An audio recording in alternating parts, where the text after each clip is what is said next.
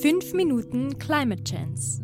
Klima. 2 Sauerstoff. Naturkatastrophe. Klimaerwärmung. Methan. So können wir das machen. Chance. C6 hat Atmosphäre. 12 Pulver- GTS These. Kurze Häppchen aus der faszinierenden Welt des Klimas. Folge 39. Warum machen es Treibhausgase Hotline?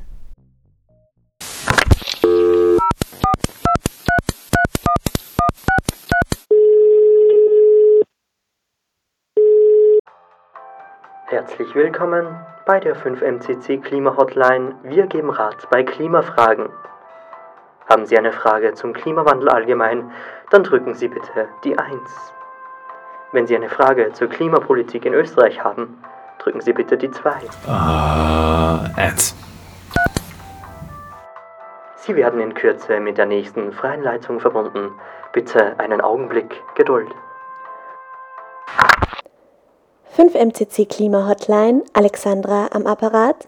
Sie haben keine Frage zu Corona, sondern zum Klimawandel. Ja, grüß Sie, Alexandra. Gustav spricht wieder hier. Ah, sehr erfreut, Gustav. Was kann ich heute für Sie tun? Ich will da was über Treibhausgase wissen. Es gibt ja einige verschiedene. Aber was mich jetzt interessiert, das meiste in der Atmosphäre ist ja Stickstoff und Sauerstoff. Warum sind das denn eigentlich keine Treibhausgase? Wieder mal eine sehr kluge Frage von Ihnen.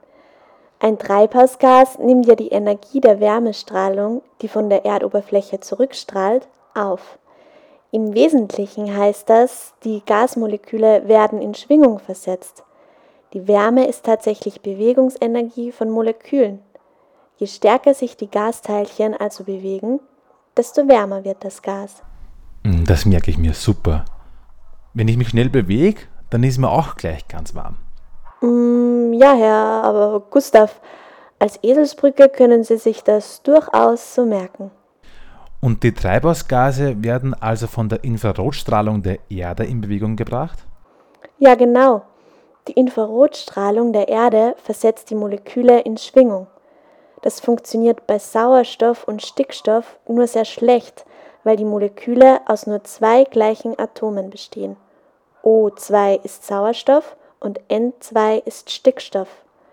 Die können nur in eine Richtung, also entlang ihrer Verbindung schwingen. Wie mh, zwei Bälle, die mit einer dehnbaren Stange verbunden sind. Und CO2 kann da mehr?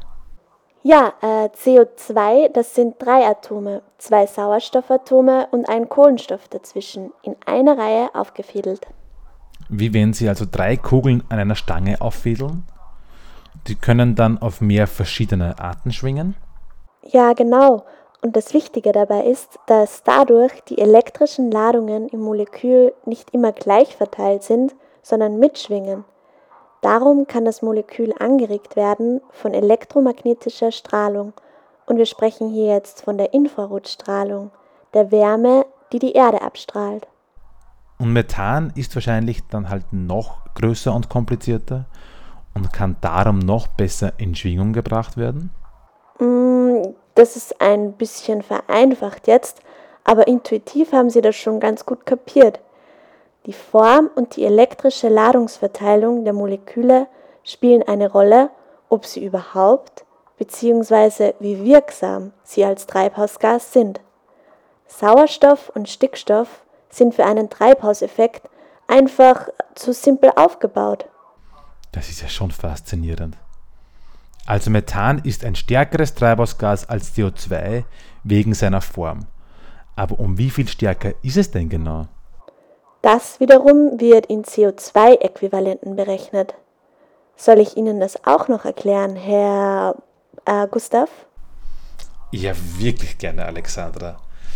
Bei ein, zwei Achtel Wein vielleicht? Ähm, bei einem nächsten Anruf vielleicht. 5 Minuten Climate Chance.